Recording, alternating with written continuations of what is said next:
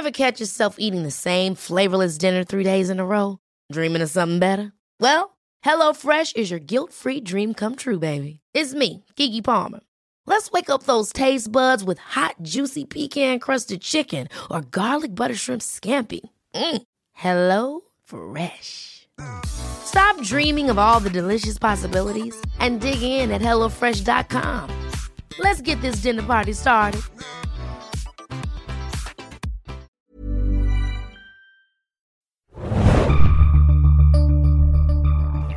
Hallo und ein herzliches Willkommen bei einer neuen Ausgabe Film Junkies Podcast. Heute besprechen wir einen weiteren Sommerblockbuster des äh, Kinosommers 2013, nachdem wir jetzt schon nach äh, Iron Man 3, nach Man of Steel, nach Star Trek Into Darkness Und Hangover. Und Hangover schon so ziemlich äh, alle großen äh, Perlen äh, im Kino, des Kinosommers bisher im Podcast hatten, wollen wir uns auch natürlich heute hier eine auditive Meinung bilden äh, zu World War Z. Oder? World War Sie. Z oder World War Z? Sie, sie, sie. Ich möchte da ohnehin gleich am Anfang zu Protokoll geben, dass ich finde, man hat sich da gerade bei in Deutschland einer einmaligen Chance beraubt. Ich wäre unglaublich gerne zum Kassenschalter gegangen und hätte gesagt, einmal Weltkrieg Z mit Brad Pitt bitte. Das wäre doch super gewesen. Mich wundert, dass es da keinen Beititel gibt, schon mal vorab. Ja. Ja. Der, Ne? so, Der Zombie-Weltkrieg. Run, Zombie, Run oder so. Der letzte Buchstabe des Alphabets ist der schrecklichste. Irgendwie sowas. Stimmt, stimmt. Das, das deutsche. Die deutsche Fassung der Buchvorlage hatte auch so einen seltsamen Stimmt, Titel, ne? Operation Operation Zombie. Wer länger lebt, ist später Oh tot. ja, stimmt. sowas. Warum ist dieser griffige Titel nicht der Filmtitel geworden? Genau, also da kann man vielleicht gleich mal hier ein paar Infos vorne ranschieben. World War Z ist zumindest eigentlich äh, die Filmadaption des äh, Romans World War Z von Max Brooks, der eben da vor ein paar Jahren damit einen ziemlichen Bestseller gelandet hat. Und vielleicht steigen wir mal wieder mit so einer äh, kurzen Vorstellungsrunde in der Hinsicht ein. Ach ja, ich habe euch noch gar nicht vorgestellt, fällt mir gerade ein. Mit mir im Studio sind äh, Zombie-Experte Norman. und äh, Zombie-Experte. Adam. Ich habe euch jetzt einfach mal als Zombie-Experten Ja, ich schreibe ja die. Walking Dead Reviews bei Serien Junkies. Also. Genau. Ähm, ja, vielleicht erstmal unser Verhältnis äh, zu Zombie-Filmen im Allgemeinen oder, oder vielleicht auch zu, zu World War Z. Kennt ihr das Buch? Kennt ihr die Buchvorlage? Seid ihr generell Zombie-Fans?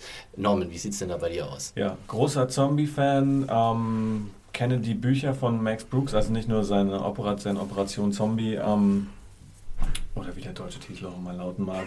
Ich glaub, glaube, vor allen Dingen sein ähm, Zombies, oder sein Zombies Survival Guide, Ah, der ziemlich klasse ist. Kann ich auch Mhm. nur jedem ans Herz legen, der tatsächlich ähm, mit dem Gedanken spielt, die Zombie-Apokalypse zu überleben oder überleben zu wollen. Ja, handfeste Tipps dafür. ähm, ansonsten, ich weiß nicht, ich glaube, das erste Mal, als ich, dass ich in Kontakt gekommen bin mit Zombies, war wahrscheinlich so 1988 oder 1989, als ich erstmal Dawn of the Dead geguckt habe. Ganz heimlich, mit dem Videorekorder von meinem Onkel. Musst der war du dir die Hand vor Augen halten meinem manchmal? Cousin. Nee, musste ich nicht, ähm, aber ich habe viele Albträume gehabt, dann noch Jahre später. Ähm, bin aber kein Zombie-Fanatiker. Ähm, mag zum Beispiel auch rennende Zombies oder inf infizierte Zombies. Ähm, da bin ich relativ offen. Also das ist für mich kein Sakrileg. Mhm. Breit. Hauptsache, die sind irgendwie tot und bewegen sich seltsam.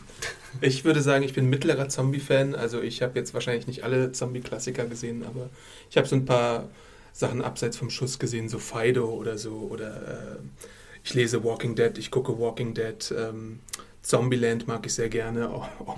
Ähm, natürlich Shaun of the Dead, sowas. Eher so. Die, einige der Klassiker sind mir leider entgangen, würde ich, muss ich zugeben. Also ich habe jetzt nicht irgendwie so ganz alte Romero-Schinken alle gesehen unbedingt. Äh, ich schaue ab und zu gerne mal so einen Zombie-Streifen, jetzt auch irgendwie, was weiß ich, die paar neueren Sachen, die es so gibt. Ja, bei mir ist es ähnlich äh, wie bei Norman. Ich habe auch das Buch gelesen hier, wenn es jetzt konkret um World War Z geht, fand das ziemlich gut und bin auch allgemein ein großer Zombie-Freund. Ich würde sagen, dass mit so die, die Zombies eigentlich so mit so meine liebsten Horrormonster sind. So, äh, wenn man es jetzt so mal im Kontext von Werwölfen und Vampiren und sowas ist, äh, fand ich Zombie-Geschichten auch immer sehr spannend. Ich glaube, der erste Zombie-Film, den ich gesehen habe, das war wahrscheinlich Peter Jacksons Brain Dead oder sowas. Ähm, aber ich gucke auch äh, The Walking Dead sehr gerne, ich lese auch die Comicserie sehr gerne und äh, ja, also äh, 28 Days Later und äh, Shaun of the Dead und all den ganzen Kram fand ich, fand ich alles super. Ich habe auch nicht so ein Problem mit rennenden Zombies, wie manche Zombie-Fans haben da ja, das ist ja wirklich was wie so eine Glaubensfrage schon äh, in diesem Bereich. Ähm, also ich mochte zum Beispiel auch das Zack Snyder Remake von Dawn of the Dead, mhm, das ja. vor ein paar Jahren rauskam, eigentlich recht gerne. Und äh, ja, rennende Zombies sind ja gleich ein guter Einstiegspunkt, weil das ist ja schon ein großer Faktor bei, bei äh, World War Z. Jetzt haben wir praktisch Brad Pitt, der, äh, wollen wir kurz, ganz kurz die Geschichte umreißen. Es geht eigentlich um, ähm, ja, worum geht es? Die Zombie-Invasion. Kann man das, muss man das noch weiter ausführen und Brad Pitt ist mittendrin. Brad Pitt ist der, Brad Pitt ist der widerstrebende Held. Der, Gary. Der widerstrebende Held Gary, der zum Anfang eigentlich nur sich und seine Familie in Sicherheit ähm, bringen möchte und dann aber doch zum Welt, sich zum Weltenretter aufschwingt. Mhm, genau. Genau, und da führt ihn dann seine Mission irgendwie durch äh, ja, die gesamte Welt ja, so irgendwie und er stolpert von einem Teil des Globus, der von Zombies gerade überrannt wird, in den nächsten. Ähm, vielleicht so ein kurzer, kurzer Ersteindruck oder so ein kurzes Erst, Ersturteil zu, von euch zu, zu World War Z. Äh, Norman.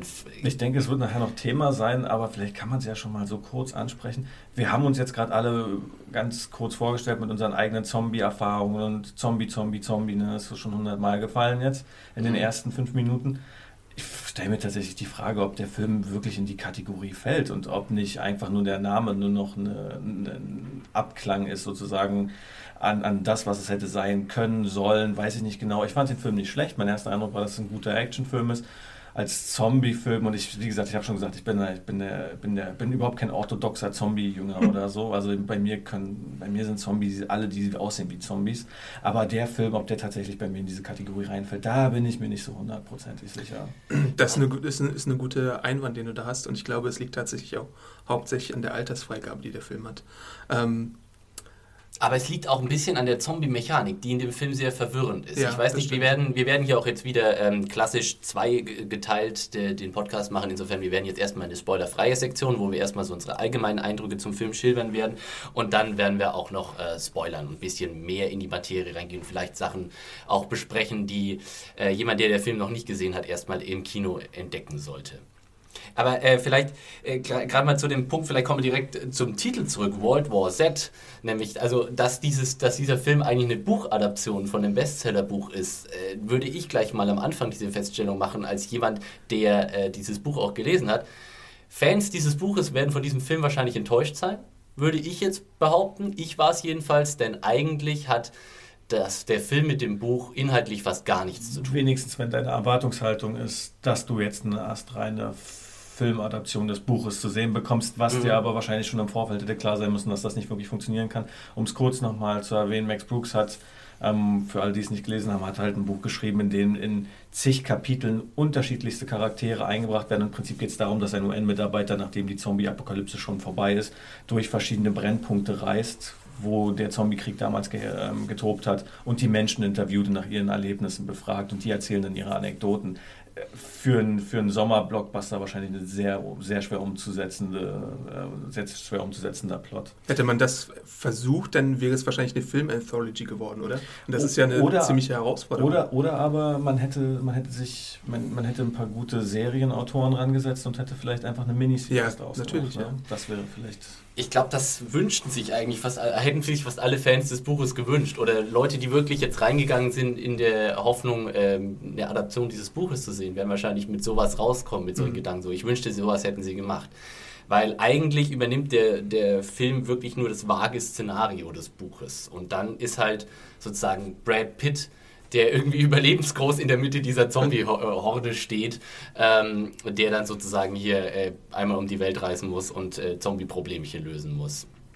Ähm, der Film hat ja eine sehr eine sehr bewegte Produktionsvergangenheit. Das konnte man ja im Internet auch äh, ausführlichst lesen. Da gibt es ja mittlerweile legendäre Stories darum, dass der Film ja praktisch irgendwie äh, ja, ein Produktionsdesaster war in der Hinsicht, dass man erstmal viel gedreht hat und dann hinten, hinten hinterher gemerkt hat, oh, das passt irgendwie gar nicht zusammen. Dann würde, dann würde nochmal ein kompletter dritter Akt des Films nochmal neu gedreht und äh, da vielleicht ganz allgemein erstmal die Aussage, merkt man diesem Film seine zerstückelte oder schwierige Produktionsvergangenheit an? Also erstmal sollten wir uns vielleicht damit wir uns nicht rechtlich zu weit aus dem Fenster lehnen, sagen, dass es durchaus Beteiligte an der Produktion gibt, wie zum Beispiel Regisseur Mark Foster, dessen Interview ja. mit uns äh, ihr auf unserer Seite nachlesen könnt, der davon gar nichts weiß.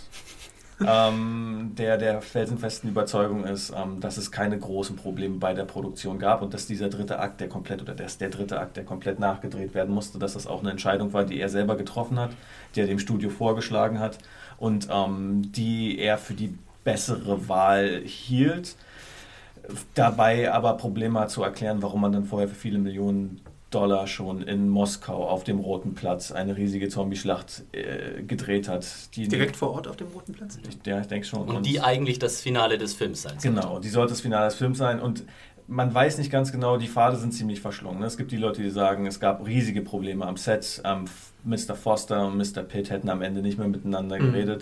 Ähm, sie hätten sich nicht mehr in die Augen gucken können, sie hätten nur noch über Dritte miteinander kommuniziert.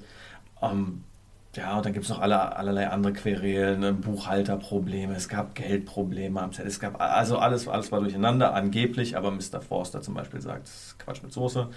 Ähm, es war eigentlich alles okay, es gab nur diese eine Sache mit dem dritten Akt und da haben wir nochmal was Neues probiert und jetzt um auf deine Frage zurückzukommen.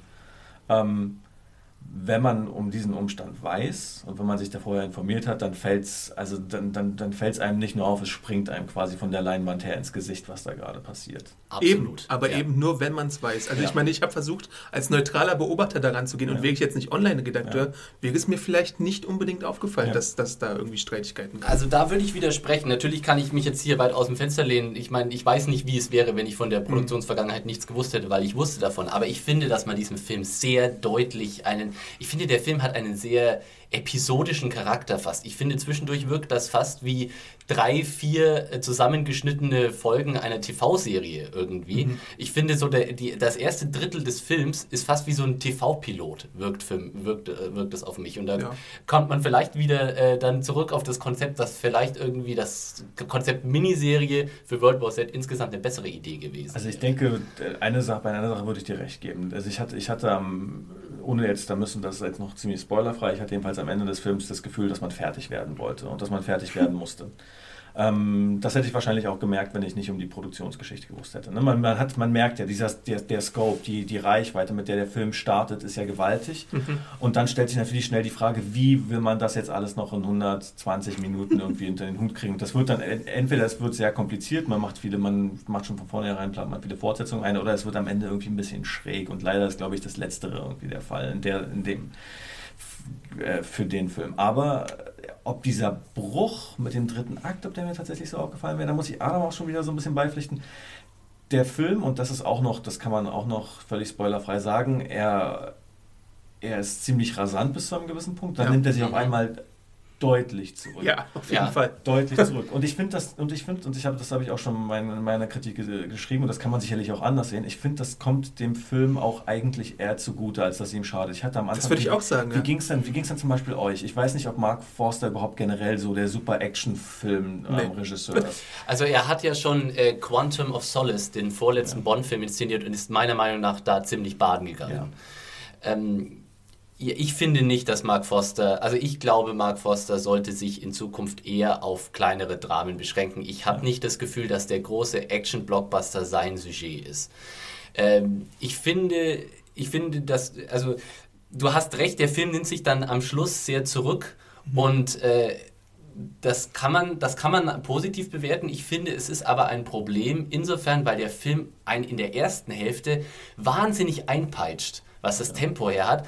Und dann hast du das Gefühl, dass das auf einmal dann so eine Klippe runterfährt, wo du dann fast irgendwie gegen Ende dann irgendwie da sitzt und sagst, wo, wo ist jetzt die nächste Zombie-Schlacht? Weil du bist irgendwie vom Anfang, du bist, du wirst so angefüttert von diesem Film erstmal und dann, dann aber kommt nicht mehr viel. Es ist fast quasi so, als würde die Spannung aus 10.000 Meter Höhe auf den Boden krachen in einem riesigen Crash. mein Gott! Spoiler! Was für, was für genial metaphorische äh, Stimme hier uns äh, einfallen. Ja, aber ich meine, ähm, vielleicht komm, gehen wir es ganz grundsätzlich an. Hat euch World War Z gelangweilt? Von nee. dir war ein eindeutiges Nein. Von, Von, mir auch ein Nein. Aber unbedingt gepackt hat er mich jetzt auch nicht. Nee, das ist, ist eben das Schizophrene am Film. Genau, emotional würde ich sagen, hat er mich, hat er mich wirklich relativ kalt gelassen. Mich haben die mhm. Figuren, ja. die Protagonisten, haben mich alle überhaupt nicht gekümmert. Ja. Kann ich wirklich nicht sagen, bis ja. zum Ende nicht. Äh, teilweise haben sie mich sogar grandios genervt. Also, Es gibt zum Beispiel, also zum Beispiel, ich weiß nicht, die Frau von Brad Pitt in Ja. dem Film, die ist einfach nur Staffage. Wie heißt die Äh, Darstellerin? Karen heißt sie im- im kann Film, den, ja, sagen wir doch mal. Darstellerin. Enos. Achso. Mireille Enos, ja. Auch so jemand, von dem man noch nie was gehört hat, oder? Wie Na, die spielt in The Killing die Hauptrolle in dieser tatsächlich. amerikanischen Serie. Okay, das gucke ich nicht. ich, es, dafür kann sie ja nichts. Ne? Ist wahrscheinlich eine hochtalentierte Schauspielerin, Mhm. aber sie ist halt auch eine, die ihren, die ihren Geliebten, ihren Göttergatten mitten in der brenzligsten Mission aller Zeiten einfach hundertmal anrufen muss, wenn sie sich doch denken kann, dass vielleicht ein klingelndes Telefon nicht immer wirklich eine so gute Idee ist.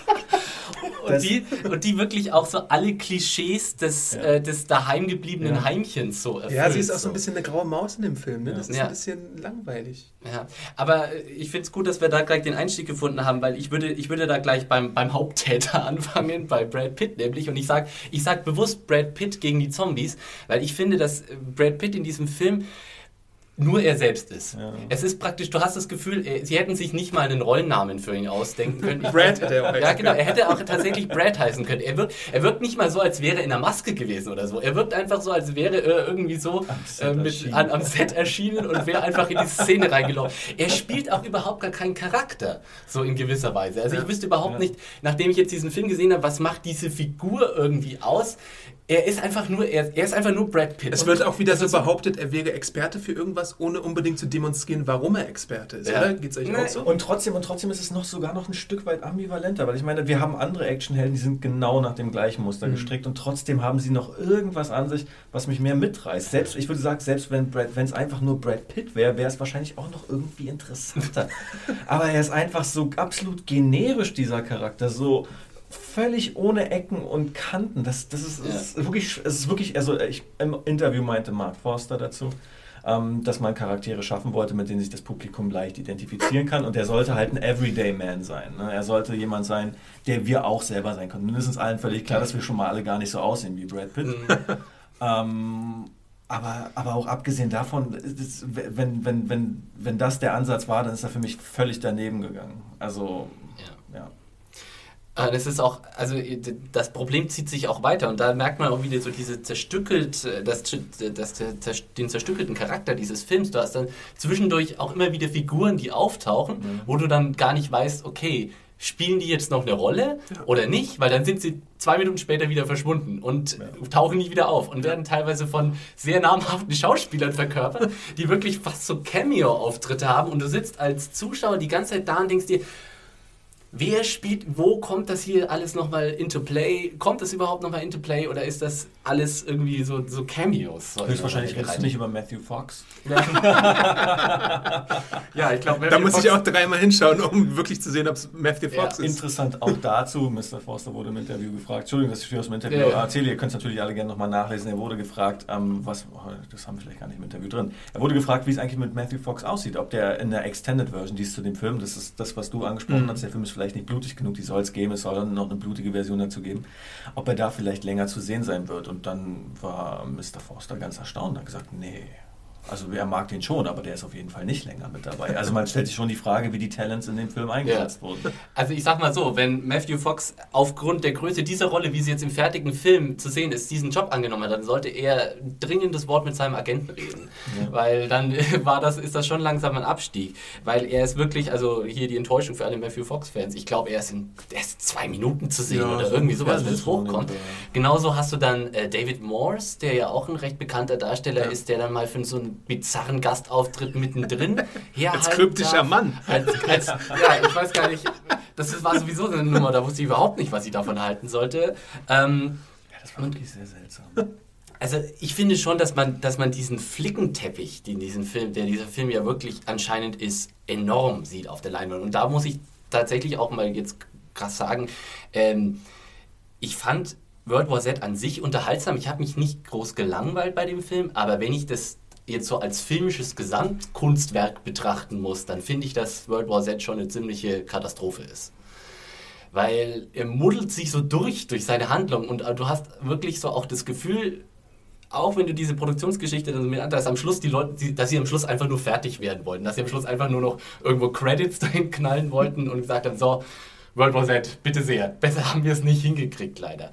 Und wenn man auch, ich hatte auch das Gefühl, und das hat man ja auch viel gelesen, ich unterstelle Brad Pitt, äh, schon die hehrsten Motive, wie er in diesen Film rangegangen ist. Ich glaube, der wollte wirklich einen. Ich glaube, sie wollten Contagion, also den, den Steven Soderbergh-Film Contagion mit, mit Zombies machen.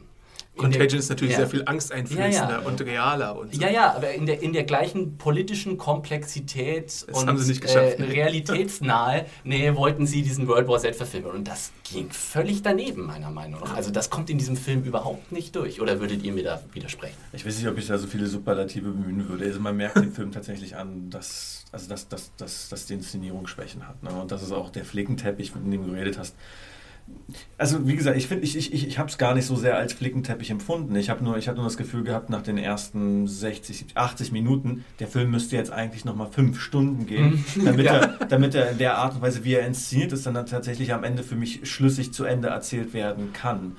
Und dann eben gibt es ein Problem und das wird dann auch immer offenbarer, aber man weiß ganz genau, also ähm, Brad Pitt wird mit dem Auftrag durch die Welt geschickt, er soll irgendwie eine, er soll die, er soll die Lösung für, für, für das Zombie-Problem finden. Das ist ja schon mal. Sehr, noch sehr, besser, er soll, er soll Patient Zero, also den ersten ja, infizierten ja. Zombie aufspüren. Was ich mir denke, was? Wie soll denn das funktionieren in, in einer Welt, die komplett von Zombies überrannt ist? Richtig. Ja. Und äh, tatsächlich komplett von Zombies überrannt. Da muss man ja vielleicht auch mal sagen, warum der Gruselfaktor vielleicht sogar noch weiter auf der Strecke bleibt, als einfach nur durch die laxe Altersfreigabe, ist ja vielleicht einfach auch dadurch, wie die Zombies dargestellt sind. Das ist epochal, es, ist, es, ist, es, ist, es ist gewaltig, es kommen tatsächlich Millionen und Abermillionen von Zombies auf die Menschen zugerannt und das alles ist ein wahrer Fleischberg. Man fragt sich überhaupt, ob es überhaupt so viele Menschen in diesen Ländern gibt. Ja, ja. So, das, äh, aber, in der Tat, ja. ja aber, aber natürlich büßt das auch so, also Zombies leben ja auch durch ein Stück weit, also Zombies leben natürlich nicht, aber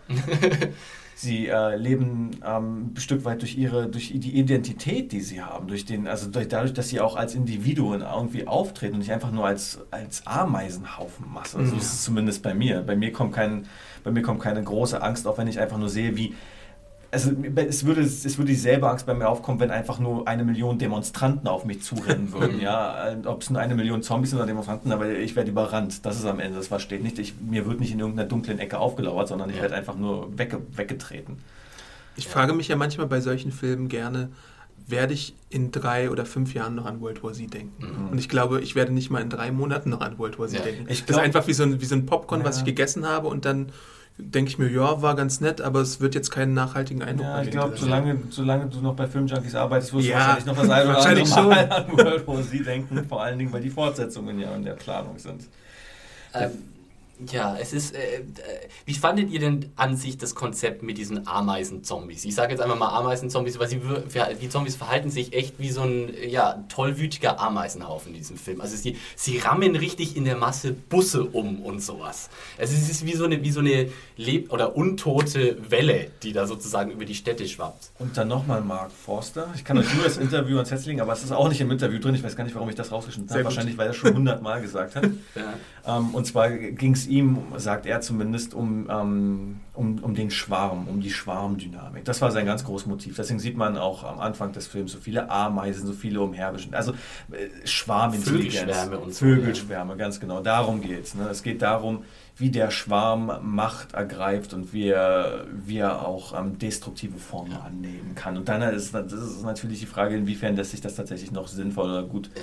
gerade also mit so, einem, mit, so, mit so einem geschichtsträchtigen Genre wie dem Zombie-Genre in Einklang bringen. Oder ist es überhaupt erstrebenswert, das zu versuchen? Also ich, das, ich fand, ich fand, ich fand, ich fand, um deine Frage zu beantworten, ich fand es sah toll aus das hat dazu beigetragen, dass mir nicht langweilig wurde. Es war auch bei Weitem nicht so CGI eklig. Es war, nee, ich, ich, ich, sag, ich sag nicht, dass man es nicht gesehen hat, aber es, war, es hat mich auf jeden Fall nicht so sehr gestört, wie ich mir vorgestellt hätte, dass es mich mhm. stören wird, als ich gesehen habe. Aber es, mir hat es einfach nur zu der, zu, der, zu der wachsenden Emotionskälte dem Film gegenüber beigetragen, als dass es da irgendwas dann, äh, als dass es das irgendwie verhindert hatte. Wie ist es bei dir, Adam? Ähm, ja, ich finde ich find, ich find die Kraft, die den Zombies zugestanden wird, sehr beeindruckend. Aber irgendwann hatte ich mich, glaube ich, auch schnell satt gesehen daran. Also ich meine, mhm.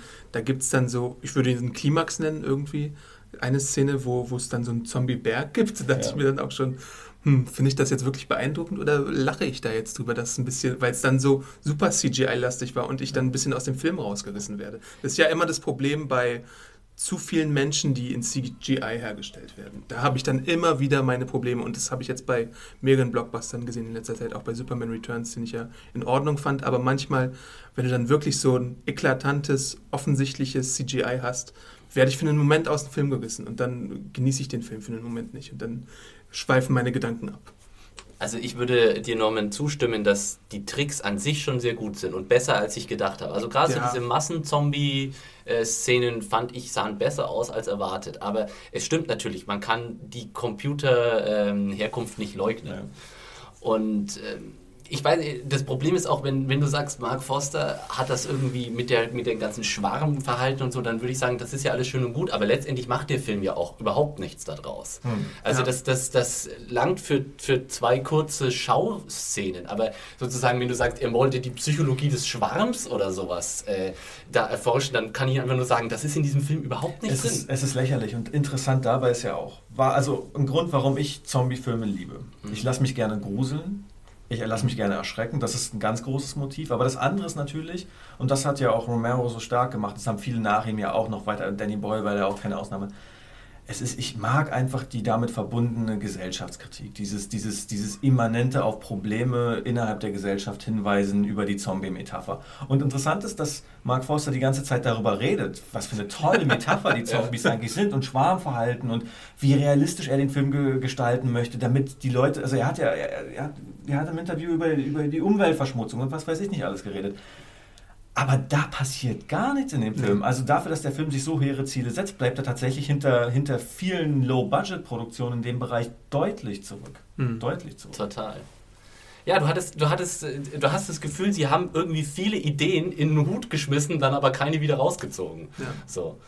Was Und- du auch angesprochen hast, du guckst Zombie-Filme, um dich zu erschrecken und ein bisschen zu gruseln. Ja. Aber ich glaube nicht, dass ich mich einmal wirklich richtig gegruselt habe in World War Z. Da kommen wir vielleicht zu dem, zu den, da kommen wir vielleicht dann zu den, zu den stärkeren Aspekten des Films, wenn er sich dann nämlich am Ende hin zurücknimmt. Ich weiß gar nicht, bauen wir das in die Spoiler-Sektion ein? oder Wenn es ums nicht? Ende geht, dann Spoiler. Ja. Ja. Weil ich denke, es gibt, es gibt, es, der Film ist nicht durchgängig einfach nur so. Er hat so, es blitzen, es blitzen helle Momente durch. Ja, ich würde auch sagen, dass er, also zumindest fallen mir zwei gute Ideen ein, die der Film hat, die ich, wo ich, wo ich zwischendurch mal gesagt habe, ah, clever, habe ich so, habe ich so noch nicht ge gesehen bzw. gehört in, in, im Zombie-Genre. Aber ich meine, es ist natürlich auch logisch, es ist eine riesen Herausforderung, so ein vollkommen beackertes Genre wie das Zombie-Genre jetzt, dem jetzt auch noch irgendwie was Neues äh, abgewinnt, weil du, du hattest jetzt nicht nur äh, 30, äh, 40 Jahre Zombie-Filme als Historie, du hast jetzt auch The Walking Dead. Ich meine, du hast jeden in, in, äh, eine, eine Zombie-Serie, die enorm populär ist und die Zombie-Kills in jeder Form und Farbe schon gebietet, jede Woche Aber im im. Prinzip lag ja das Novum, wenn man es so sehen will, lag ja auf der Hand. Das, der, Film ist ja eine, der Film ist ja eine Buchadaption, sollte es zumindest eigentlich sein. Und ähm, Max Brooks Ansatz war, dass er beschreibt, wie, dass, dass er beschreibt, wie jede, wie jede einzelne Nation, wie jede einzelne Gesellschaft, wie jede einzelne Gruppe mit diesem Problem un umgeht und wie die auch unterschiedlich damit umgehen. Das heißt, wie verhalten sich Japaner in der Situation, wie verhalten Ja. sich Deutsche in der Situation, das hätte man doch durchaus aufgreifen können. Das wäre Da auch hätte man- spannend gewesen, Ja, das ja. wäre auch spannend gewesen, das zu zeigen, tatsächlich, wie, wo gleichen sich unterschiedliche Kulturen, wo sind wir uns alle gleich und wo unterscheiden wir uns aber in bestimmten Herangehensweisen. Das wäre doch ein klasse Hook gewesen. Da gibt es auch einen Hook auf jeden Fall, der Ja, das es gibt aufgreift. Da Ja, gibt es es einen, gibt einen, ja. einen, der aber leider dann überhaupt nicht vertieft wird oder wo der Film nichts Ja. draus macht. Warum Stimmt. eigentlich? Ja. Weil es dann weitergehen muss, glaube Ja, ich. genau, weil Brad Pitt dann einfach schon zur nächsten, in die, in die nächste Szene hetzen muss. Und Ja. das, das meine ich mit dem, mit dem unglaublich episodischen Charakter dieses Films so. Ich finde wirklich, ich glaube, du könntest echt aus diesem Film, und wahrscheinlich haben die, haben die viel mehr gedreht, du könntest wahrscheinlich aus dem gesamten Material, das die gemacht haben, äh, mit etlichen Nachdrehs tatsächlich eine, eine Miniserie schneiden. Ja. Und das würde, das wäre vielleicht tatsächlich sogar besser. Vielleicht sehen wir das ja irgendwann sogar nochmal. Ja. Aber ähm, äh, ich finde, dass das insgesamt auch, wie schon gesagt, als dramatisches Konstrukt am Schluss überhaupt nicht zusammen sich fügt und du wirklich auch für mich das Ergebnis hat, dass der Film irgendwann einfach aufhört. Der hat gar kein richtiges Ende in gewisser Weise, sondern du merkst sie wollen am Schluss verzweifelt den Reißverschluss zuziehen, aber im Grunde, was die Dramatik des, der, der ganzen, des ganzen Handlungsverlaufs, das hast du ja auch schon vollkommen richtig angemerkt, Norman. Der Film hätte da einfach weitergehen müssen, aber er hört halt einfach auf ab einem gewissen Punkt. Und äh, hm, ob, das, ob das jetzt durch, durch, was weiß ich, wie viele geplante Sequels ausgebügelt Hey Dave. Yeah, Randy. Since we founded Bombus, we've always said our socks, underwear, and t-shirts are super soft. Any new ideas? Maybe sublimely soft. Or disgustingly cozy. Wait, what? I got it. Bombus. Absurdly comfortable essentials for yourself and for those facing homelessness. Because one purchased equals one donated. Wow, did we just write an ad? Yes. Bombas. Big comfort for everyone. Go to bombas.com slash ACAST and use code ACAST for 20% off your first purchase. Werden kann, wage ich jetzt einfach mal zu, zu bezweifeln. Wollen, wollen wir hier vielleicht mal einen Cut ja, machen ja. und sagen, wir gehen jetzt gleich mal in Spoilern auf die ähm, inhaltlichen Details ein. Vorher aber noch kurz äh, ein äh, allgemeines Fazit. Würdet ihr Leuten den Besuch im Kino empfehlen für World War Z? Ich würde ihm jeden empfehlen, der auf der Suche nach einem kurzweiligen Action-Sommer-Blockbuster mit nicht allzu viel Tiefgang ist. Ähm, dafür taugt der Film meiner Meinung nach allemal. Wenn du jetzt nur einen Film im Sommer guckst, dann würde ich sagen nein. Aber wenn du öfter mal, wenn du einmal so im Monat oder alle zwei Wochen ins Kino gehst, würde ich auch sagen ja, auch aus dem Grund, den Norman genannt hat. Äh, ich finde auch, es gibt im Moment spektakuläre und bessere Blockbuster. Und äh, für Hardcore Brad Pitt-Fans und für Hardcore Zombie-Konnoisseure ist es vielleicht ein Blick wert. Aber ansonsten kann ich eigentlich World War Z nicht guten Gewissens empfehlen. Also spart's euch. Ja, kommen wir doch mal zu den Spoilern. Äh, also jetzt ab jetzt aufgepasst, äh, död, liebe död. Hörer, genau. Wir äh, läuten die Spoilerglocke. Und äh, ab jetzt wird es hier inhaltliche Details aus World War Z geben. Ihr seid also gewarnt. Äh, ich würde gleich mit dem wichtigsten inhaltlichen Spoiler anfangen. Moritz bleibt treu. Der Gastauftritt des Jahres. Er hat eine unglaublich wichtige Rolle übernommen. Ich habe ich hab so, so wichtig, dass ich schon wieder direkt vergessen habe. Hat er überhaupt was gesagt? Ja, doch, er hatte ja, sogar er zwei, hatte zwei, mehr, drei er, hat, er durfte auch mal in einer Szene direkt neben Brad Pitt stehen. Und er durfte Und, erschrocken gucken, glaube ich. Aber ja, ist ja. klar, warum er da war? Hm. Nee, er war halt einer der Wissenschaftler in dem, in dem Gebäude. Aber ja. Auch hier beraubt einen ja der Film. Ich dachte, in dem Moment, in dem ich Bleibtreus äh, Gesicht so gesehen habe, dachte mir, wow, werden wir dieser Film zeigen, wie Moritz Bleibtreu von Zombies zerfleischt werden wird? Nein, nicht mal das. Wir sehen ihn nicht mal als Zombie dann. Er wird nicht mal als Opfer der Zombies. Was für eine Enttäuschung. Ja, hier können wir vielleicht vorausschicken, was dann tatsächlich geschieht. ähm, Brad Pitt stürzt nach, tja, was? Einem Aufenthalt in Israel? Nach einem Aufenthalt in Israel, der ihn eigentlich nach Russland befördern sollte, ja. wo wir ja wissen, wo eigentlich die Endschlacht mhm. hätte stattfinden sollen. Die Endschlacht, die aber auch nur Sequel-Bait gewesen wäre für die nächsten kommenden Teile. Da hat man sich dann anders entschlossen. Dieses Flugzeug stürzt und das ist wahrscheinlich auch die, die beste Art, einfach diese Geschichte abzuwürgen. Ja. Dieses Flugzeug stürzt ab. Ähm, man hat eigentlich auch interessant, wie sie das gelöst haben. Ne? Ja. Wie, wie kann es sein, dass ein Flugzeug sich in der Luft hält, wenn, wenn, wenn doch die Zombie-Infektion innerhalb von Sekunden stattfindet? Dann müsste ja eigentlich das Flugzeug niemals abheben dürfen. Aber der Zombie Spoiler, Spoiler, war auf der Toilette und hat sich da eingesperrt. Zombies on a plane. Ja, es ist echt Zombies es, on a plane. Es hat, es, hat, es hat also tatsächlich, es hat niemanden in der Situation mit dem, was gerade in der Welt um sich geht, dazu verleitet, tatsächlich das Flugzeug mal ganz gründlich zu untersuchen. Einfach mal in die Toilette zu gucken. Ja. Ne? Ähm, aber ja, das Flugzeug stürzt ab und auf einmal ist, ist die Wackelkamera des Films weg, die mich gerade am Anfang, in den Anfangssequenzen, ich habe ziemlich weit ja. vorgesetzt, muss ich auch vorwegschieben, dass die 3D-Konvertierung des Films finde ich nicht besonders gelungen und dadurch hatte ich, ich hatte mit den Augen Probleme irgendwann zwischenzeitlich. Mir war es zu schnell geschnitten, mir hat es zu sehr gewackelt. Wir saßen auf deine Hinweise auch extra hinten und da. Ich hab, da ging es dann wahrscheinlich, mhm. genau. Und, ähm, und dann ist, dann haben wir den Flugzeugabsturz der Film begibt sich dann in eine Research Facility, also eine, ähm, in einen Laborkomplex, der irgendwo in Großbritannien steht. Es ist ein großes Glück, dass das Flugzeug praktisch vor der Haustür dieser äh, Gesundheitsorganisationslaboratorien abstürzt. Ja, ja, ja, ja, fußläufig. Ja, ja. Das hat man, das, das hat man auch nicht so häufig. Und ja. vor allen Dingen, war, war es denn auf dem Weg nach Russland? Nein, wie hat man eigentlich gerechtfertigt? Nee, sie, sind, sie sind dann einfach nicht mehr nach Russland, sie wollten dann nicht mehr nach Russland fliegen. Sie hatten dann einen Ausweichflug. Ach, ich weiß ich auch nicht mehr, wie das genau war. Hat er nicht davor von dem. Nee. Ja, der hat, er hat den Piloten gesagt, die sollen da ja, fliegen. Genau. Ne? Ja, ja. Ähm, und dann befinden wir uns auf einmal in einem kleinen, völlig abgeschiedenen Nest. Da sind auch gar keine Menschen auf den Straßen zu sehen, was für das Produktionsbudget unglaublich gut gewesen sein muss. Und wir befinden uns von da ab, es ist, es ist ein Kammerspiel, mehr Ja. oder weniger nur noch. Ne? Wir, haben, wir haben eine begrenzte, begrenzte Anzahl von Protagonisten, vielleicht fünf oder sechs. Und die müssen sich dann noch mit Zombies in einem Forschungskomplex auseinandersetzen. Und dort wird dann auch zufälligerweise die Lösung aller Lösungen gefunden, wie man, den, wie man dem Zombie-Problem, ähm, wie man, wie man das Zombie-Problem angehen kann. Für mich an sich eine ziemliche Enttäuschung, dass es, wie wir ja schon vorher gesagt haben, dass der Film so abgewürgt wird, aber es war wahrscheinlich die beste Möglichkeit, es zu machen. Und mir hat gefallen, dass der Film nicht mehr so schnell war am Ende und dass wir tatsächlich Zombies aus der Nähe und auch mal ganz in Ruhe sehen konnten. Zumal wir uns in letzter Zeit ja auch oft beklagt haben, dass die Showdowns Ja. sich äh, unendlich lange hinziehen. Da ist World War Z wirklich eine willkommene Abwechslung. Tatsächlich, wenn man es nicht weiß und, dann, und man kriegt nicht diesen bombastischen Gebäudefliegen an jeder Straßenecke Mhm. in die Luft Showdown, sondern man bekommt so was ganz Reduziertes. Ich finde, das hat auch was wirklich Erholsames. Ja. Also, Da würde ich dir vielleicht zustimmen, aber das Problem ist meiner Meinung nach ähm, auch hier wieder so, äh, es hat, äh, es hat sowas von, also es ist vielleicht angenehm, dass wir nicht äh, 200 Hochhäusern beim Umstürzen zugucken müssen im Finale dieses Films, aber ich finde ich find eben ab dem Moment, in dem man praktisch diese Cardiff-Sequenz in, diesem, in diesem Labo Laborator hat, Laboratorium, da ver verwandelt sich der Film in einen mittelmäßigen Zombie-Streifen, den ich in der Form schon hundertmal gesehen habe.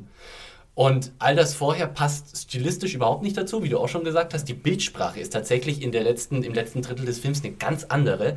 Und ja, in, ab diesem Punkt zeigt mir der Film überhaupt nichts Neues mehr. Nur, nur die, also Typen in der Forschungseinrichtung müssen sich gegen Zombies wehren. Das ist ja wirklich ein Szenario, das hast du bei Walking Dead jede Woche. Ja, und muss ich das mit Brad Pitt in der Hauptrolle und Moritz Bleibtreu als Statist dabei sehen? Nein, vor allem weil ja auch die Protagonisten, die dann am Schluss da eingeführt werden, komplett leer bleiben. Wenn ja. man weiß, wer diesen letzten Teil geschrieben hat, Damon Lindelof. ja. Und dann sieht man diesmal die schlechteste Seite von Damon Lindelof, weil der Einstieg in diesen letzten Akt, wo Brad Pitt von den Forschern angesprochen wird und so Non-Antworten die ganze Zeit ja. von den Wissenschaftlern erfolgen. Das ist so ein typisches Lindelof-Stilmittel, was mir diesmal, ich mag Lindelof sehr, ich bin großer Fan von Ja. Lost, aber das ist mir diesmal wirklich übel aufgestoßen, dass es solche Non-Antworten gab und dieses, wir, wir lenken vom Thema es ab. war auch nicht wirklich, ich habe auch, vielleicht habt ihr das besser verstanden als ich, ähm, ich habe auch nicht wirklich verstanden, warum gerade am Anfang, wenn er da aufschlägt, warum da so eine große Skepsis erstmal ihm gegenüber ist, warum das alles so... Er ist ein Mensch, ein Ja. lebender atmender Das ist- Mensch, das sollte fast schon Da, reichen. da, schleppt, da schleppt sich jemand schwer verletzt in so eine, an, nach einem Flugzeugabsturz an, an so einem Laborkomplex und statt der aufgenommen wird, gepflegt wird und mit freundlichen Worten und, einem, und einem, einer Tasse Kakao begrüßt wird, Ja. Wird erst wird erstmal wird erstmal ins Kreuzverhör genommen ne? und dann wird, wird ihm erstmal irgendwas Schlimmes wird ihm unterstellt. Man kann ja nicht mal fragen, was, weil die Bedrohung und das ist ja auch irgendwie komisch. Es gibt keine, es gibt tatsächlich nur die Zombie-Bedrohung, aber es gibt auch keine, es gibt auch keine menschlichen Antagonisten in dem Film. Es gibt auch niemanden, der irgendwie gegensteuert, irgendjemand, der irgendwas. Es muss ja auch nicht sein, aber es ist für mich unerklärlich, warum so reagiert wird in dem Film. Ja. Andererseits muss ich aber auch Lindelof zugute halten. Ich meine, er wird als, er wird als, er wird als Feuerwehrmann äh, Ja. rangeholt, was häufig passiert. Und dann ist er derjenige, der den Shitstorm abbekommt, wenn, Ja. wenn der ganze Rest nicht funktioniert. Aber ich glaube, er hat einfach gemacht, was von ihm verlangt wurde. Er hat die Geschichte zu Ende erzählt, was vorher nicht geklappt hätte. Also ich, ich würde ja, wie schon gesagt, nochmal sagen, ich finde nicht, dass die Geschichte erfolgreich zu Ende erzählt wird, weil du kommst nicht zu einem organischen Ende. Aber es stimmt schon, es wäre jetzt fies, das, das alles am Rücken von äh, Lindelof auszumachen. Weil ich bin kein, kein groß, gerade nach Star Trek Into Darkness bin ich kein großer Fan mehr von Damon Lindelof. Aber, Ich erst seitdem. aber ähm, das, Fass, was, das Fass machen wir heute nicht nochmal auf. ähm, wie fandet ihr denn sozusagen seine Lösung für das, die, das, das Zombie-Heilmittel oder das, äh, die- das, die grandiose Idee, auf die Brad Pitt am Schluss kommt, um sozusagen die Zombies... Das, da stelle ich eine Gegenfrage. Seid ihr denn drauf gekommen? Es gab ja, es gibt ja, Es gibt ja am Hinweise auf Film Fall dafür. Hints. Und ich dachte, ich dachte ja, das Geheimnis ist, und ich, das, natürlich war das falsch, ich dachte, das Geheimnis ist, man muss einfach nur still Ja. stehen bleiben. Und man darf, sich, man darf, sich, man darf, sich, nicht, man Ja. darf sich nicht bewegen. Und dann rennen sie einfach an einem vorbei. Die Zombies sind wie der T-Rex aus ja, weil sie, Jurassic genau, Park. weil sie wie T-Rex sind. Sie haben keine Bewegungswahrnehmung. Ja. Und solange wir uns alle in die Ecke stellen, passiert nichts. Wie geil wäre Ich dachte vielleicht, äh, Glatz, Glatzköpfe sind irgendwie die Lösung, weil die zwei Leute, an denen sie vorbeigelaufen sind, Glatzköpfe. Aber ich hätte, ich hätte auch, ich habe auch, ich habe auch stark überlegen müssen, als dann nämlich gesagt wurde, als er dann meinte, ah, ich habe gesehen, was da los war, lalala, und ich kann mir vorstellen, ne, und das hat bestimmt irgendwas damit zu tun, dass die Leute, äh, dass die Leute, äh, dass die Leute sterbenskrank waren. Da dachte ich so, der Junge, der da in Israel gestanden hat, Ja, der war sterbenskrank. der- war- der hat halt eine Glatze, Der deswegen. eine Glatze, aber das, was heißt denn das? Jeder, der Ja, eine dass man halt hat, das- Chemotherapie hat. Das ist aber ein ganz schönes Stereotyp, ey. Ja. Da kann ich mir in fünf Jahren nicht mehr im Spiegel angucken, ey. Oder? Obwohl, ich muss ja, Ja, keine Angst vor Zombies mehr haben. aber, und, aber eigentlich ist das Interessante ja daran, ohne dass wir jetzt schon aufgeklärt hätten, was denn eigentlich... Achso, das haben wir Ja, wir jetzt sind ja eh in der Spoiler-Sektion, also Spoiler away. Ähm, eigentlich sollte das ja auch eine ganz, also die, die eigentliche Schwäche der Zombies, wenn ich es richtig nachgelesen habe, sollte ja nicht etwa, sollte ja nicht etwa sein, dass, dass sie an kranken Menschen vorbeirennen, sondern dass sie Kälte nicht gut abkönnen. Genau. Und deswegen sollte, deswegen wäre ja die Moskau-Sequenz auch so interessant. Das wäre das, Echt? das hätte tatsächlich Das- auch einen gewissen politischen Kniff gehabt, weil Napoleon ist vor Moskau gescheitert, die, die, Hitler ähm, ist vor Hitler ist vor Moskau. Gescheitert wegen der Kälte und die Zombies scheitern auch vor Moskau wegen der Wird das Kälte. im Film erwähnt, dass es so ist? Oder meinst du jetzt... Nein, nein, nein, Nein. das war das, war das ursprüngliche Ach so, Konzept. okay, okay. Und übrigens interessant, auch beim Max Brooks wird was ähnliches angesprochen. Richtig. Das ist natürlich so, man kann sich ja vorstellen. Es ist ja auch klar, es sind ja auch nur organische Körper, ne? ob sie leben oder nicht, ist ja völlig Schnuppe dabei. Und wenn der Winter kommt und es wird kalt und die sind die ganze Zeit draußen, ist natürlich, bleibt es nicht aus, dass die einfach im Schnee stecken bleiben, stehen bleiben. Ne? Ähm, aber der Ansatz wurde völlig verworfen. Der wurde völlig verworfen und dann hin zu dieser.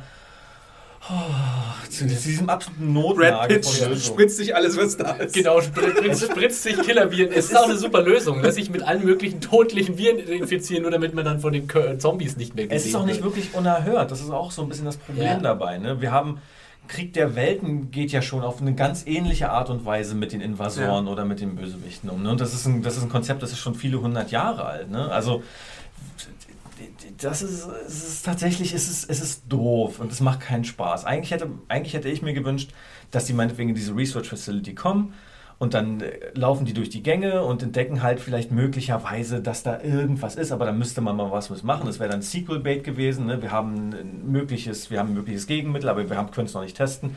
Und dann nichts wie raus und dann hin zum nächsten Schauplatz und dann abblenden. Aber so, es wird eine komplette Lösung gefunden. Und dann ist es auch Naja, also eine richtige Lösung ist es ja Es nicht. ist- Also ich meine, es ist eine Lösung im Kampf gegen die Zombies. Also du kannst jetzt irgendwie, was weiß ich, äh, erschießen oder so, in den Kopf schießen. Also ja, Da, da, darf, ich hier, darf ich hier mal kurz einhaken? Denn ich würde nämlich sowieso sagen, dass die Zombie-Mythologie in diesem Film komplettes Ja, Kuddelmuddel ist. Ich habe ehrlich gesagt, mir ist das immer noch überhaupt nicht klar. Vielleicht könnt ihr mir ja helfen. Sind die Zombies in World, of, äh, World War Z eigentlich tot? Sind die denn tatsächlich Untote? Weil so wie es in dem Film dargestellt wird, ist, du wirst gebissen von einem Zombie und die Zombies sind in World War Z tatsächlich so Beißmaschinen. Das heißt, Ja. sie rennen auf dich zu wie so ein wild gewordener räudiger Hund, beißen dich und sowas rennen gibt dann es auch bei den sofort Schlümpfen weiter. übrigens. Ja. Die Schlümpfe werden in den Schwanz gebissen und dann sind sie auf einmal lila und tollwütig. Jetzt wissen so kam es mir auch ein bisschen bei World War ja, Z vor. ja, tatsächlich. Und du verwandelst dich ja, du, und du verwandelst dich ja dann quasi wie in 28 Days Later, wo wir ja alle wissen, die Zombies keine Zombies sind, sondern nur infizierte Menschen. Du verwandelst dich sofort in einen Zombie. Also das heißt, du stirbst nicht erst und kehrst dann wieder als Zombie zurück in Ja. die Leben, zu den Lebenden, sondern es ist echt gebissen, äh, drei, vier, fünf, sechs Sekunden Ja. und äh, zack, du bist ein Zombie. Bist du dann tot oder nicht? Äh, ich check's überhaupt Vielleicht ist es Also- auch eine PG-Problematik, oder? also, Ja, da kommen wir gleich nochmal zu. Da können wir gleich nochmal drauf zu sprechen kommen. Ähm, also auf jeden Fall gibt sich der Film ja Mühe, wenigstens am Anfang kurz zu etablieren, dass man auf der Suche nach einer naturwissenschaftlichen Lösung ist für das Phänomen. Ja. Ja, deswegen wird ja Patient Zero gesucht und deswegen stirbt ja auch gleich der renommierteste Wissenschaftler in der Sektion drei Sekunden nach Das seinem... war Stimmt einer der, das? Ja, der doch, Momente, stimmt. die ich wirklich gut sagst. fand. ja, den fand ich tatsächlich auch ziemlich gut, weil ich dachte... Und so random auch. Ne? ja, weil ich dachte, wenn ich das wäre, würde ich wahrscheinlich auch einfach nur aus dem, Oh aus dem Flugzeug aussteigen und ich wäre der Erste, der daran glaubt, weil er sich selbst abknallt oder so. Ja, er, ich habe das gar nicht so richtig. Er stolpert und schießt sich selbst in den Kopf. Ja, oder ich irgendwie glaube, ja, ja. Ja, ja. Das war, das war Also das ist toll, dass ihr das so als, als äh, Ich- ja. Ich glaube, es ist Infizierten. Es sind Infizierte, also es war zumindest mein Eindruck, aber ich glaube, es gibt auch irgendeine Stelle im Film, wo das irgendwie nochmal, wo, das, wo, wo dagegen argumentiert wird. Aber äh, ich meine, wen interessiert es auch ehrlich gesagt Ja, aber du letztendlich? siehst ja auch nie Zombies, denen irgendwie, keine Ahnung, ein Arm fehlt oder irgendwie die ein Loch im Bauch haben oder irgendwas, Ich wo du sagst, das kann keine Zombies lebende sehen Mensch. sehr äh, gut Person durchtrainiert Ja, total. ja. Die sind Also- olympische Sprinter, die, die Das Zombies. ist, ja, ist tatsächlich so. Oder? Ich meine, wir, wir erinnern uns alle an Zombieland und dann ist ja auch dieser schöne Aufmacher, dass nicht alle Zombies gleich aussehen. Manche Ja. sind auch extrem fett zum Beispiel. Ne? Ja. Oder manche sind auch, manche sind auch Krüppel. Oder manche, also äh, manche, manche sind auch einfach nicht mehr in der. Also da. Oder. Kinder. Kinder, Ja, oder ja. irgendwas, ja. All diese Sachen, die, die man in Zombieland so schön hatte. Und hier sind alle Zombies gleichförmige Computermenschen. Ja, Halt. ja, Ja. Als wären, als wären die, als wären die gerade aus dem letzten Matrix-Film unter der Erde, als wären die da alle rausgekommen und da, waren da, waren ja auch nur so hübsche, gleichförmige Menschen. Ja, das ist, das ist komisch. Vielleicht war es einfacher zu, Zu animieren, zu ja. animieren. Ja. also ich finde, also in der Hinsicht ist der Film auch, ja, wie schon gesagt, komplett verwirrt und dann kommt natürlich auch noch dieses, diese furchtbare Blutleere äh, dazu. Ich muss ganz ehrlich sagen, ich bin kein Gorehound, ich, muss, bin, ich muss nicht unbedingt, ich finde, mir ist es teilweise zum Beispiel bei The Walking Dead zu viel, ich muss nicht ständig in Großaufnahme sehen, wie irgendein so Zombie der Schädel äh, aufgeschlagen wird, aber in diesem Film hast du es ja teilweise so, dass Brad Pitt mit dem Zombie kämpft und du siehst nur Brad Pitt, weil man die andere Seite nicht zeigen darf. Aber das, das wiederum finde ich gar nicht schlimm. Also dieses, wenn, wenn er, ja, wenn er, wenn er mit irgendeinem, mit irgendeinem schweren, stumpfen Gegenstand ausholt und dem Zombie ganz offensichtlich äh, eins über die Omme zieht, dann Aber du siehst ja auch kein Blut oder so. was ich, was ich Kein Tropfen Blut. Was ich problematischer finde, ist, wenn Szenen tatsächlich gezeigt werden. Wir haben die israelische Soldatin, Mhm. der, äh, die gebissen wird und der dann der Arm abgeschlagen oder die, der, Ja. die Hand abgeschlagen wird, um die Infektion aufzuhalten. Und wenn dabei kein Blut spritzt, fließt, wenn da nicht mal irgend, wenn, ja, wenn da nicht mal irgendwie so eine halbwegs anständig pulsierende Blutfontäne aus dem Stummel raussprichst, dann ist da, also dann stimmt doch schon an sich was nicht mit der israelischen Soldatin. Ja. dann ist dann, Ihr dann, Bluthochdruck Ja. auf jeden Fall, ihr Blutdruck auf jeden dann, Fall. also das ist, das ist auch irgendwie alles so, das, also so eine Situation finde ich sind Quatsch. Aber ansonsten hat es mich wirklich ehrlich gesagt total kalt gelassen. Ich bin auch so satt mittlerweile von all dem, von all dem Gore. Ich hab, wir sind ja alle Kinder, also wir, die wir Kinder unserer Generation sind, ne, wir, wir haben alle schon abgetrennte Schädel gesehen. Wir haben alles gesehen, wie die Dinger wie Melonen in die Luft fliegen. Wir haben gesehen, wie Gedärme aus Bäuchen gezogen werden. Ich, ich, bin, ich bin in der Hinsicht, ich bin da, ich bin, bin ich fühle mich manchmal, als wäre ich im Anatomieunterricht. Bei mir, lässt, bei mir regt sich da nicht mehr viel. Ne? Ja, wie, wie schon gesagt, gerade wenn man The Walking Dead äh, guckt, was ja wirklich in Sachen Gore so viel abzieht. Ja. Und wenn du, wenn du Manchmal sehen zu viel auf wenn, jeden ja, Fall, ja. wenn du sehen willst, wie Zombies üble Gewalt angetan werden, dann musst du einfach nur The Walking Dead Ja. gucken. Da musst du nicht in World War Z gehen, das stimmt schon. Aber andererseits, es gibt halt wirklich so Momente in diesem Film, wo ich das Gefühl habe, man müsste einfach ein bisschen mehr Brisanz und auch äh, erzeugen in der Hinsicht, dass man auch sieht, was das einfach für eine menschliche Tragödie und für ein Chaos ist. Und da Mhm. gehört in gewisser Weise Blut auch dabei. Das heißt Ja. jetzt nicht unbedingt, dass die Wände mit Eingeweiden tapeziert Nee, werden ja. müssen, aber es hat, es trägt einfach zur Distanziertheit bei, die man als Zuschauer aufgrund der Computerameisen-Zombies ohnehin schon hat. Du hast, du hast recht, tatsächlich hat der Film, wenn man es so betrachtet, auch schon tatsächlich fast so eine, so eine er transportiert so eine Art klinische Atmosphäre. Ja. Nicht, dass überall alles sauber wäre, was man sieht, aber es ist das Bild, was transportiert wird, ist tatsächlich ein sehr sauberes. Ja. Das ist, Ja. Da, da, da ist halt ein ziemlich makelloser Zombie-Krieg, der da Und, ausgebrochen und was wird. ist widerlicher eigentlich als der Zombie-Krieg? Ne? Also was ist, äh, was ist eine unappetitlichere äh, Invasion sozusagen als die Zombie, äh, die die Leute bei lebendigem Leibe fressen? Weiß man ja auch nicht. Machen die das in dem Film? Ich, man sieht machen die immer so nie Man hat sie nicht an irgendjemanden nagen sehen. Ja. Also es ist... Äh, Aber warten, wir, vielleicht müssen wir da auch tatsächlich auf die alte, ähm, auf die, auf die Version ohne Altersfreigabe warten. Vielleicht werden, werden ja dann alle unsere Blutgelüste erfüllt und der Film Ja. wird gleich um viele Potenzen besser. ja, ich weiß nicht, ob es das, äh, ob, es das Nee, bei dir nicht so richtig, kann, ne? Ich ja. merke das schon. Aber äh, äh, wie, ich, ich, was ich ein bisschen seltsam fand, wenn ich nochmal aufs Ende zu sprechen kommen darf. Sie haben am Ende ein Mittel gefunden, vielleicht müsst ihr mir das auch nochmal erklären. Sie haben am Ende ein Mittel gefunden, wie sie wirklich gut diese, wie sie ab jetzt gut diese Zombie-Plage managen können. Also sagen wir Aber- so, sie haben ja ein Mittel gefunden, mit dem sie praktisch unsichtbar Ja. sind für die Zombies. Okay, aber es gibt ja nichts Besseres, als wenn man einen Tarnanzug anhat, Ja. wenn man in den Krieg zieht. Also dann habe ich den Krieg gewonnen. Ne? Also dann muss ich nicht mehr lange Mhm. drüber nachdenken. Wenn, wenn, ich vor, wenn ich vor einem Zombie stehen kann, der beißt mich nicht und ich kann den einfach abknallen, dann ist es nur noch eine Frage der Munition, nicht eine Frage von irgendwas anderem. Und dann ist die Frage, warum dann am Ende nochmal tatsächlich nochmal Sequel-Bait betrieben wird. Und also mir ist natürlich schon klar, warum, weil man möchte natürlich möglichst entweder das, das finanzielle Desaster noch ein bisschen aufpolieren oder aber, ja, Aber der Aber zweite hast Teil schon könnte recht, ja. was, was kann denn dann die Herausforderung sein? Genau, in das habe ich mich wirklich, ich habe mich das wirklich gefragt. Es wurde, es wurde darauf Wert gelegt zu sagen, dass es noch nicht vorbei ist am Ende. Aber Ja, ich habe mich, ich die Frage gestellt, warum ist es dann nicht Ich vorbei? habe eine Idee. Der zweite Teil könnte ja so ein Full-Blown-Krieg sein. Also, dass du wirklich Menschen gegen Zombies hast, mit, dass vielleicht ein paar Zombies immun sind gegen diese ganze Geschichte mit den, äh, wir machen uns unsichtbar für die oder Ja. so. Da gibt es ja bestimmt immer irgendwelche Mutanten oder so. Also du kannst hier sicher irgendwas aus dem Arsch ziehen, das Ja. ist richtig, ja. Aber ich, ich weiß halt auch nicht. Also mir, ich habe jetzt ehrlich gesagt nach diesem Film keine Lust, einen World War Z 2 zu sehen. Also Ja, geht, ich- es- wie, wie geht das euch? Ja, schon so ein bisschen. Ich weiß nicht. Ich bin, bin mir gerade noch unschlüssig. Ja, Ja. Ich, es kommt darauf an, wie es ich, was gesagt wurde, war ja, dass das Ende in Moskau, dass es einfach zu drastisch war, dass es zu pessimistisch war und dass es deswegen abgelehnt werden sollte. Es war, auch, eine, es war auch eine ziemliche, es war auch eine ziemlich düstere Version, die da entwickelt wurde. Brad Pitt tatsächlich richtig von seiner Familie getrennt, wenn ich es verstanden habe, ist seine Frau in die Prostitution gezwungen Ja. irgendwo. Und er, und er ist jetzt da alleine verlorene Posten, wird von den Russen, wird von den Russen dann auch noch irgendwie, äh, äh, wird er von den, wird er von denen noch ähm, in, die, in die Armee gezwungen oder in irgendeine Eliteeinheit und muss dann von da aus, muss er sich dann durchsetzen. Das ist natürlich alles ein bisschen düster, aber, Ja, aber das wäre das, wär das Imperium schlägt zurückende gewesen, ja, oder? Das wäre auch gar nicht, ich überlege auch, ob es vielleicht nicht sogar besser gewesen wäre. Es wäre vielleicht nicht so, ein, das wäre vielleicht nicht so der, die, das fröhliche Ende gewesen, aber wenigstens eins, wo ich dann mehr Lust gehabt hätte, in den nächsten Film reinzugehen. Ja. Du hättest dann allein schon mal die Hook gehabt, dass Brad Pitt seine Frau wiederfinden muss. Oh, ja, was ja in diesem Film dann komplett Das, diese okay, Null- das, hätten, Null-Reunion das hätten sie da. sich aber wirklich sparen können. Ne? Also wenn, wenn, man, wenn, man, wenn man bei allem noch so ein Auge zu drücken mag, aber warum er die am Ende gleich wieder treffen muss, habe ich null verstanden. Gerade, also gerade wenn ich mir vorstelle, dass da noch zwei Filme hinterherkommen sollen. Das, ich fand das ja sowieso sehr genial. Mit, äh, also die, seine Frau ist ja erstmal auf diesem Flugzeugträger, auf den sie dann sich hingerettet und dann ständig die Diskussion, oh, wir haben nicht genug Platz, äh, wir müssen die Leute irgendwie rausschmeißen, irgendwie hier von unserem schönen Flugzeugträger. Aber offensichtlich haben sie genug Ressourcen, um irgendwie äh, mit Hubschraubern irgendwelche überflüssigen Menschen dann an irgendwelche Küsten hinzufliegen. Ja. Man sollte meinen, dass das eigentlich auch äh, sie letztendlich weniger rechnet, als die Leute einfach auf dem Schiff zu lassen. Also es ist äh, irgendwie ich weiß nicht, das macht alles überhaupt keinen Sinn, so wenn man das, wenn man das logisch durchdenkt.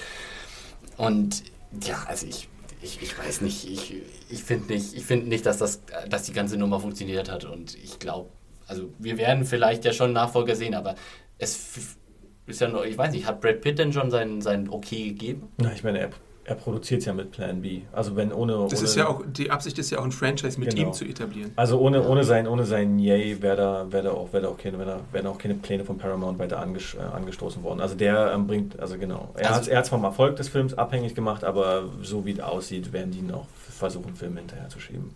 Aber dann nur mit ihm in der Hauptrolle. Ja, ne? also ich meine, er, er lebt ja noch. Das weiß ich nicht genau. Ich meine, vielleicht sagt er sich auch, er hat jetzt die Nase voll vom Zombie-Krieg und seine Familie wurde ja gerettet am Ende und jetzt äh, sehen wir einen neuen Helden zu. Vielleicht sprechen wir mal kurz diese, diese internationalen Set-Pieces an, oder zumindest eine interessante äh, Set-Piece. Ähm, die imposanteste Szene für mich ist auf jeden Fall die Israel-Szene. Mhm. Ähm, weil wir, weil die, mh, was in Israel nämlich gemacht wird, ist so interessant für mich. Ich weiß nicht, ihr könnt es ja vielleicht nochmal kurz äh, ausführen, wie genau denn die Strategie Israels ist. Die ist ja komplett anders, als wir sie heutzutage kennen, glaube ich. Ne? Mm, Na, also im Buch spielt es auch schon eine große, spielt Israel eine große Rolle. Israel gehört zu einem der, oder ist das Land überhaupt, das sich am besten abschotten kann gegen die Zombie-Apokalypse. Und das liegt daran, dass Israel aufgrund seiner ähm, bewegten Geschichte ähm, schon immer sehr in Alarmstimmung ist, Mhm. immer in Alarmstimmung ist. So wird es ja auch im Film formuliert. Und dadurch ist es bei Israel so, sobald die das erste Mal auch im Buch, sobald die das erste Mal von den Zombies hören, irgendwo aus Indien oder so, dann machen die sofort die Grenzen dicht und äh, fangen an, Mauern zu bauen. Ne? Mhm. Und lassen aber auch wie im Film andere Leute rein und geben denen eine Herberge und finden eine ganz andere und auch eine viel humanistischere Art und Weise damit umzugehen als alle anderen Länder auf der Welt. Ähm, ja. Ja, so war die Grundidee. So die war die Sache ist, Grundidee, ja. man hat das Gefühl, wenn er, de- also sobald Brad Pitt dann quasi in Israel ankommt, geht, geht die ganze Sache Ja, komplett ja. schief. Ne? Brad Pitt ist der Die Unheilbringer. Seuche Ja. irgendwie sind da sicher. Ja. Sobald er auftaucht, ist praktisch, äh, ja, geht, geht alles schief. Und äh, er, ja, also er kommt dann und sie haben da praktisch so einen gigantischen Wall, äh, Mauer aufgeschüttet und äh, die Zombies werden aber dann von, lustigerweise, dem Gesang von arabischen Mädchen, Ja. die ein arabisches Lied singen, so in Rage versetzt, dass sie sich zu so einer menschlichen Turm aufbauen und dann über diese Mauer strömen.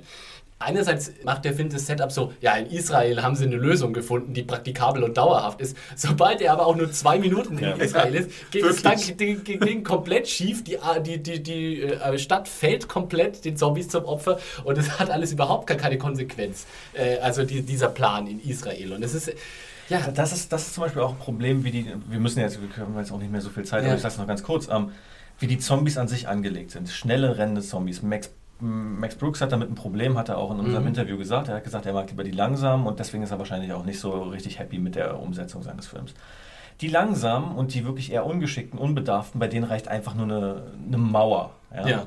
Bei den Zombies ist die Frage, wie sind die Israelis denn darauf gekommen, das Ding 30 Meter hoch zu bauen? Warum nicht 40 oder 50 Meter hoch oder warum nicht nur 20 Meter hoch? Wenn, Oder warum nicht einfach irgendwie so einen über, überbordenden Ding, der das verhindert, dass da jemand überhaupt drüber kommt? Es macht ein, ne? es macht ein, genau, es macht ein Kopfschütteln, wenn man sieht, was diese Zombies alles können und was die Menschen dagegen dann Ja. tun. Also warum eine hohe Mauer dann überhaupt, ja? Also warum dann ist es ist alles Ja. so, es ist alles, alles so einen ganz, ganz schön willkürlichen Appeal auf mich. Ja. Also es ist, ja, kein, und das ist natürlich schade, dass Israel da so verraucht wird, gerade weil es im, weil es im Buch ja auch so eine, eine wichtige Rolle einnimmt, gerade auch im, als Abgrenzung zu allen anderen in, Industrienationen, die alle sehr brutale Mhm. Wege finden, um sich der, des Zombie-Problems zu entledigen. Ja? Eine Sache würde ich gerne noch ansprechen, das war nämlich die andere gute Idee. Neben dem äh, schnell sterbenden Wissenschaftler fand ich die, die, die coolste Idee, eben die, die in dieser Begegnung mit David Morse äh, stattfindet, wo er da in so einer Gefängniszelle sitzt.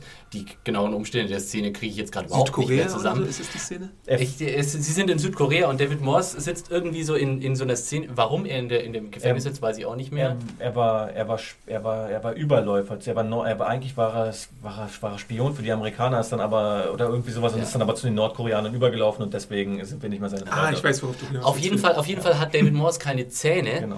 Und äh, der Grund, warum er keine Zähne hat, ist, dass das eben die Lösung der Nordkoreaner für das Zombie-Problem war. Denn die haben einfach in einer gigantischen äh, zahnärztlichen Aktion sämtlichen Bürgern des Landes die Zähne komplett gezogen, sodass sie niemanden mehr beißen können und sich äh, da, äh, demzufolge auch die Zombie-Invasion nicht mehr verbreiten kann. Das fand ich so ein Ding, wo ich sage, yeah, da, da hätte ich so viel mehr gerne davon gesehen, von solchen I äh, Einfällen und Du solchen, gerne solchen Brad Pitt ohne Zähne gesehen? Brad Pitt ohne Brad Pitt auf dem Stuhl. Aber dann sind ja die er- Rentner so die, Gefahr, oder? Mit ihren dritten Zähnen. Aber Rentner können, aber okay, aber Rentner-Zombies können jetzt tatsächlich nicht so schnell rennen. Zahnprothesen für Zombies dann irgendwann.